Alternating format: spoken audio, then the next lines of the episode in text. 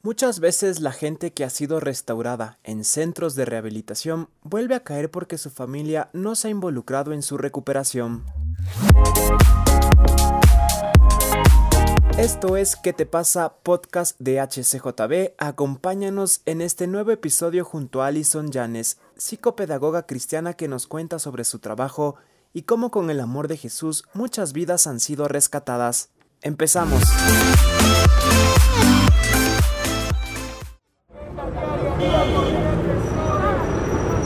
Y estamos en un nuevo capítulo de nuestro podcast ¿Qué te pasa? Podcast de HCJB. En esta ocasión nos acompaña Alison Llanes. Ella es psicopedagoga de la Universidad Central, graduada en la Universidad Central y va a estar compartiendo este episodio junto a nosotros. ¿Cómo estás, Ali? Bienvenida. Hola, ¿cómo está? Mucho gusto, un placer poder compartir en este tiempo, Omar, junto a ti.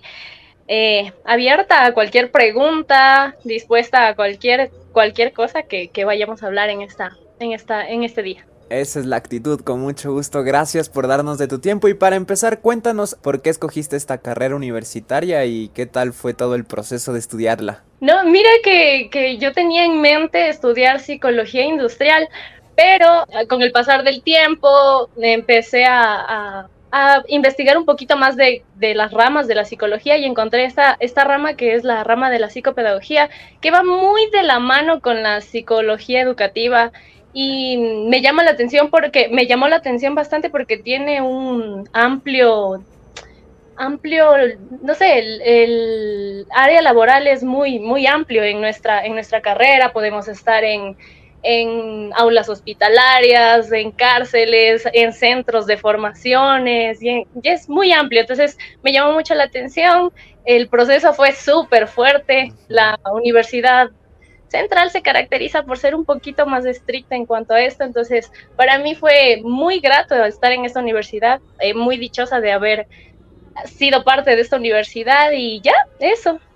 Buenísimo, qué, qué chévere se ve esa sonrisa en ti que te apasiona esto que has estudiado y pues eh, como dices estás abierta a muchos lugares donde puedes ayudar, donde puedes ir y bendecir a los demás. Ahora, en medio del proceso de ir estudiando, que se iba construyendo esa carrera también, tuvo algo que ver o hubo algún tiempo donde estaba tu fe involucrada y como que ellos te daban algo que quizás no era parte de tus principios y valores o, siempre fue todo tranquilo en ese aspecto? No, no, no fue del todo tranquilo porque incluso en los primeros niveles tuve em, una materia que se llamaba neuro, neuro, neuropsicología y tenía una profesora que tenía muchos problemas con los cristianos, no sé por qué razón. Entonces ella llegó a sus oídos que yo era cristiana y empezó a tener muchos encontrones conmigo. Sin embargo, yo empecé a tener una actitud totalmente distinta a la que ella presentaba conmigo y, y se vio el cambio rotundo que se que tuvo con ella a finales, incluso ahora se podría decir que es una de las mejores docentes con las que ahora me llevo hasta, hasta ahora tengo eh, la ayuda de parte de ella.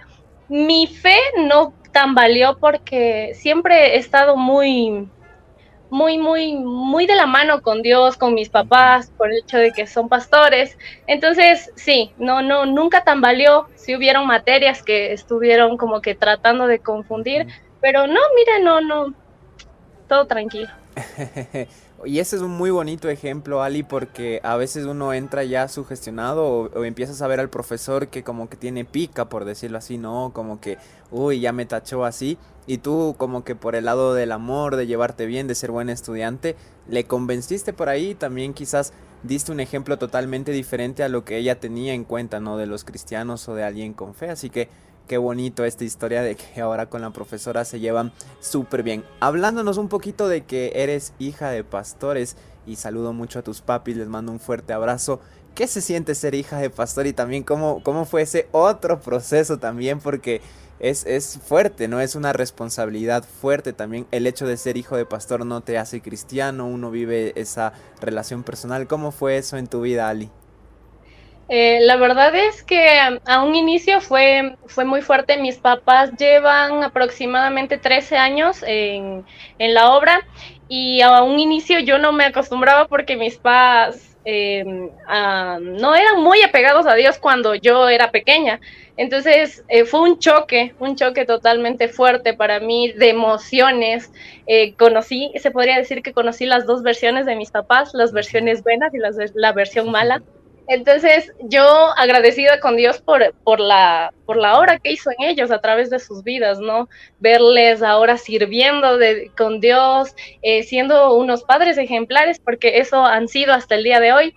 Eh, no te puedo decir que fue súper fácil, ¿no? Para mí fue bastante fuerte. El ser hijo de pastor implica muchas cosas y como incluso tú hablas en uno de tus podcasts, que el hecho de ser uno de eh, hijo de pastor no, no, te, no te hace ser conocedor directamente de Dios, sino uno necesita netamente tener ese encuentro con Dios eh, por sí mismo. Reacciona, ¿qué te pasa?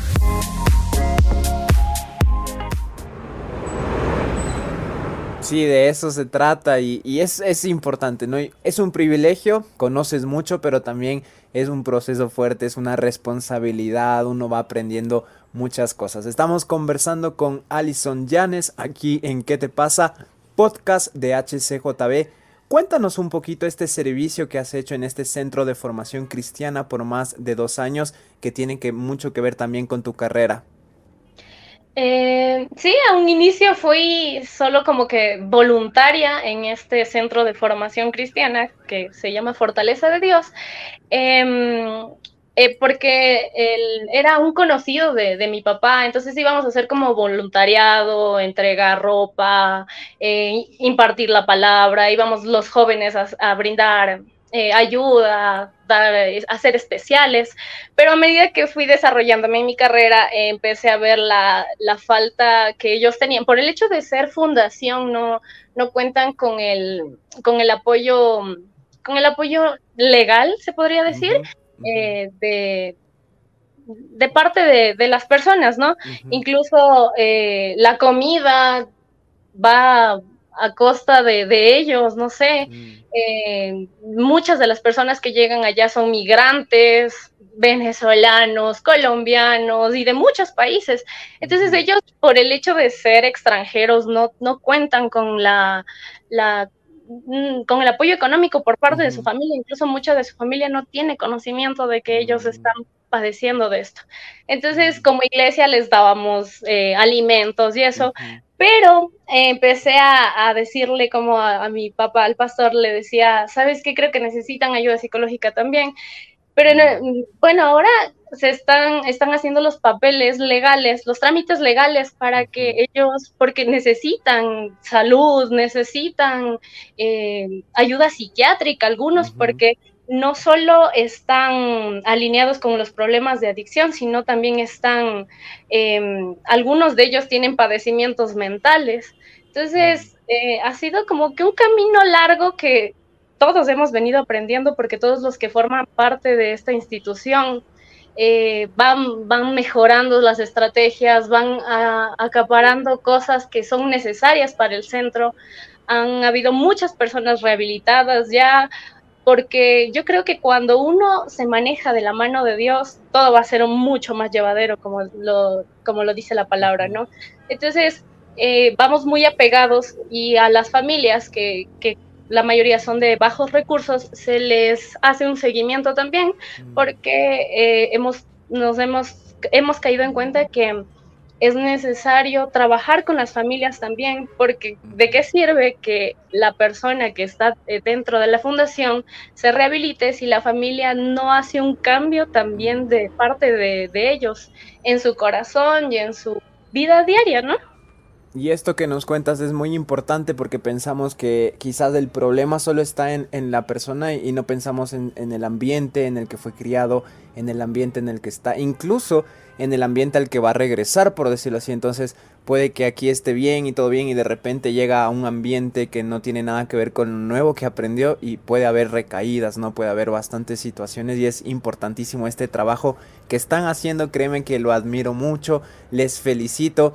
Y tú, Ali, ¿qué has aprendido sobre amar al prójimo al, darte cuenta la necesidad que hay en estas personas, el involucrarse de forma real con el corazón y, no como que ir por cumplir o sí, vamos un ratito, sino realmente pensar en ideas, como decías, le digo a mi papi que es el pastor que hay que hacer esto, hay que hacer esto y como que involucrarse bien y ya son dos años aquí sirviendo en el Centro de Formación Cristiana Fortaleza de Dios.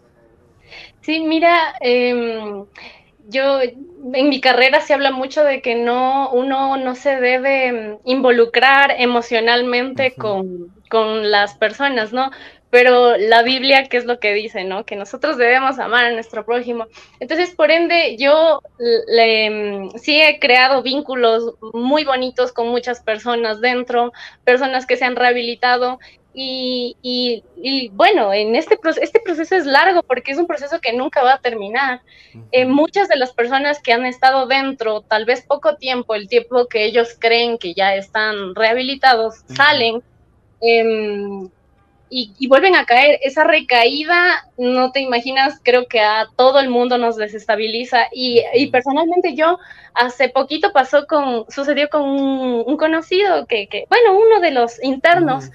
Eh, él tenía, él tiene discapacidad intelectiva severa, bueno, no severa, bueno, tiene discapacidad intelectiva y él salió, salió del centro y volvió a caer, volvió su recaída y no te imaginas el, dolor que, a mí eh, eh, personalmente creo porque a él yo le enseñé a leer, le enseñé a escribir, por, el hecho de que tenía su discapacidad intelectiva moderada. Entonces, eh, él dijo que sí, se quería levantar, pero el ambiente, justamente como mencionabas, en el que él se desarrolla, la familia, y es que esto pasa lastimosamente en este centro, que muchas de las familias simplemente eh, les van y les dejan con el fin de deshacerse de ellos y por eso mm. se han establecido algunos parámetros para involucrar a las familias. Estamos trabajando con igual un programa que se llama eh, Celebremos la Recuperación.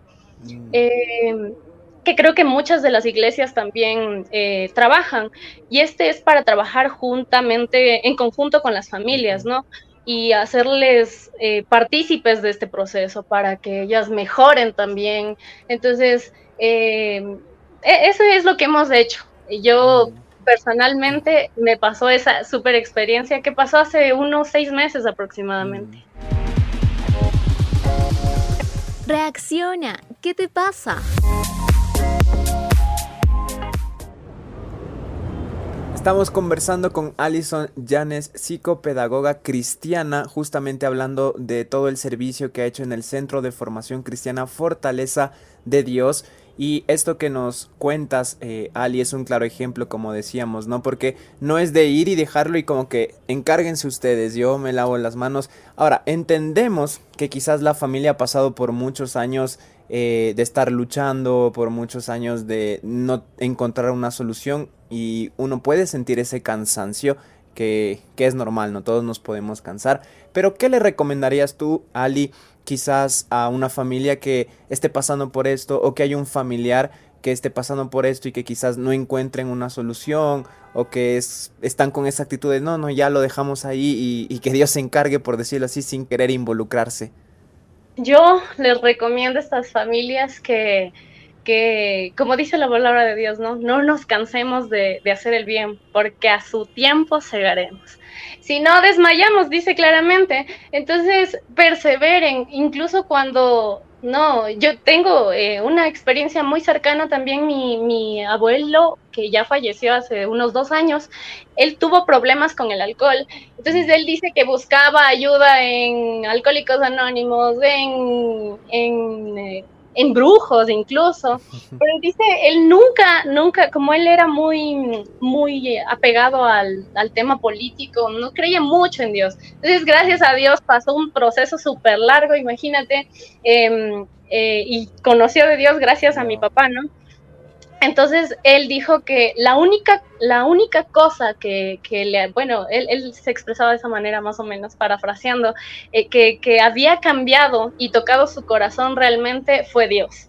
Y que eh, él decide darse una oportunidad. Y ahí va lo importante que cuando eh, la persona decide darse una oportunidad, porque no es que me dé la oportunidad mi familia, no es que me dé la oportunidad la sociedad, sino yo decido darme la oportunidad para yo realmente cambiar de corazón. Entonces ahí fue cuando nosotros vimos ese proceso súper fuerte y mi abuelo dejó, se metió, e incluso él fue el que inauguró este programa en, dentro de la iglesia, mm.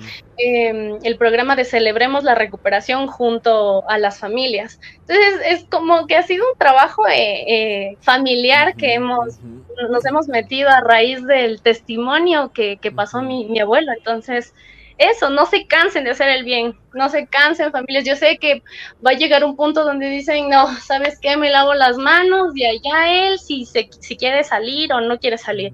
No se cansen, perseveren y, Dios va, van a ver, van a ver, en algún momento van a ver la, cosecha de, su, de su esfuerzo. Me encanta lo que dices porque Dios va a obrar y no hay que cansarnos, hay que perseverar. Sabemos que es una situación difícil, pero eso es el amor, ¿no? Estar ahí siempre en, momentos tan difíciles como estos. Se prueba el amor y saber que hay una salida, como nos cuenta Ali. Y luego se convierten en cosas tan buenas como un testimonio que abre este programa para que más gente pueda conocer del amor de Dios y ser libre a la final de esto, porque esto es no poder ser libre, no poder disfrutar de la vida, perder muchos años de vida por culpa de adicciones, por culpa de estar en estos vicios. Ali, hablando del amor al prójimo, es el hecho, obviamente, estás en un centro de formación, estás ayudando, estás ahí, eso es amar al prójimo, pero y en tu vida diaria, en tu vida personal, cómo aplicarlo, ¿no? Porque a veces uno dice, voy este fin de semana, qué sé yo, a cantar en un centro de rehabilitación y estoy amando al prójimo, pero de repente soy grosero con mis compañeros, con mi vecino, me estoy peleando con todo el mundo y es como que ahí no tiene mucho sentido. ¿Cómo, has tú visto eso en tu vida? ¿Cómo te ha ayudado a amar al prójimo en todos los días? en todos los días. Hoy ha sido un proceso bastante fuerte. Yo creo que cuando uno está en un centro, como tú comentabas, es fácil, ¿no? Porque tú estás relacionado y, va muy de la mano y a la par de tu carrera. Pero dentro de la iglesia, yo, yo creo que los hijos de pastores somos muy criticados. Bueno, personalmente a mí me ha pasado mucho. Eh, y y a raíz de todo el proceso de estos casi 13 años de, de servicio de mis papás, eh, han venido muchos, muchos que no están de acuerdo con esto, que y cómo, incluso hubieron personas que cómo va a seguir psicología si se tratan temas eh, totalmente distintos, no. Entonces yo a raíz de todo esto dije, no, o sea, sí, y, y, es que la palabra de Dios dice, ¿no? Si, si no puedes amar a la persona que tú ves, ¿cómo vas a amar a un Dios que no ves? Entonces yo los que han sido mis mentores durante todo este largo trayecto han sido mis padres. Entonces ellos han, se han encargado mucho de, guardar mi corazón, si las personas critican, ¿no? Ali, Dios se va a encargar. y tal vez uno entra en esa en esa impotencia de decir, pero hagan algo, porque yo justamente hablaba hace poquito de eso, pero hagan algo, o sea, no sé, no les agredan físicamente, ¿no? pero, pero hablen, les digan algo y dicen, no, vas a ver que Dios se encarga, y justamente Dios se encarga de, de, hacer justicia, mía es la venganza, incluso dice la palabra de Dios. Y, Dios ha puesto esa capacidad de yo poder relacionarme y perdonar a esas personas. Mm. Amar eh, es algo demasiado grande, que a lo largo de, este tiempo he aprendido mucho a perdonar a las personas, a, tener la capacidad de relacionarme, estar frente a los jóvenes dentro de la iglesia eh, y, ayudarles a levantarle, no hacerle hacer del árbol caído leña, ¿no? Sino más bien a levantarle, así se hayan sido personas que hayan hablado mal de mí, no, tener en cuenta de que, oye, ¿sabes qué? Tú, tú cuentas conmigo Mm. y, así darles, como sabe decir mi papá, una, una cachetada de frescura a ellos, con esa actitud. Reacciona, ¿qué te pasa?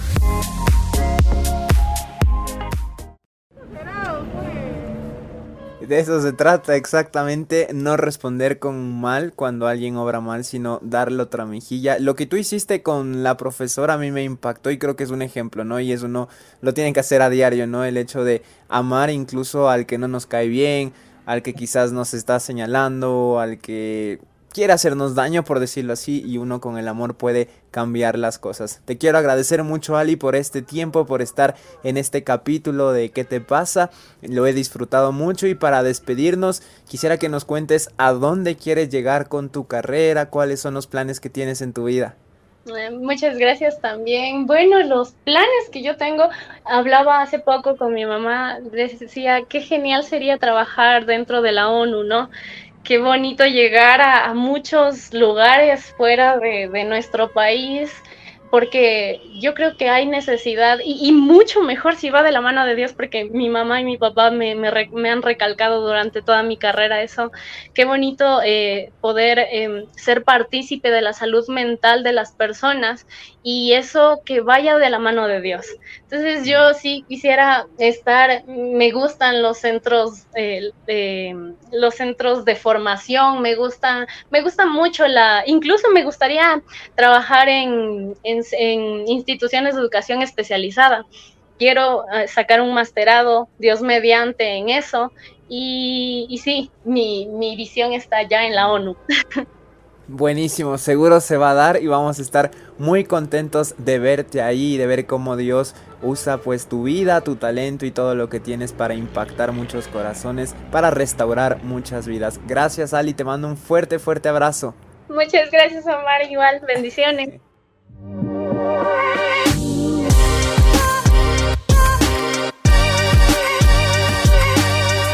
Gracias por acompañarme en este nuevo episodio de ¿Qué te pasa? Soy Omar Hassel y nos encontramos en un nuevo capítulo. Recuerda seguirnos en redes sociales Facebook HCJB, Instagram y TikTok Radio HCJB. Somos un ministerio que se sostiene con donaciones. Puedes ingresar a hcjb.org y hacer clic en donación. Esto fue ¿Qué te pasa? Podcast de HCJB.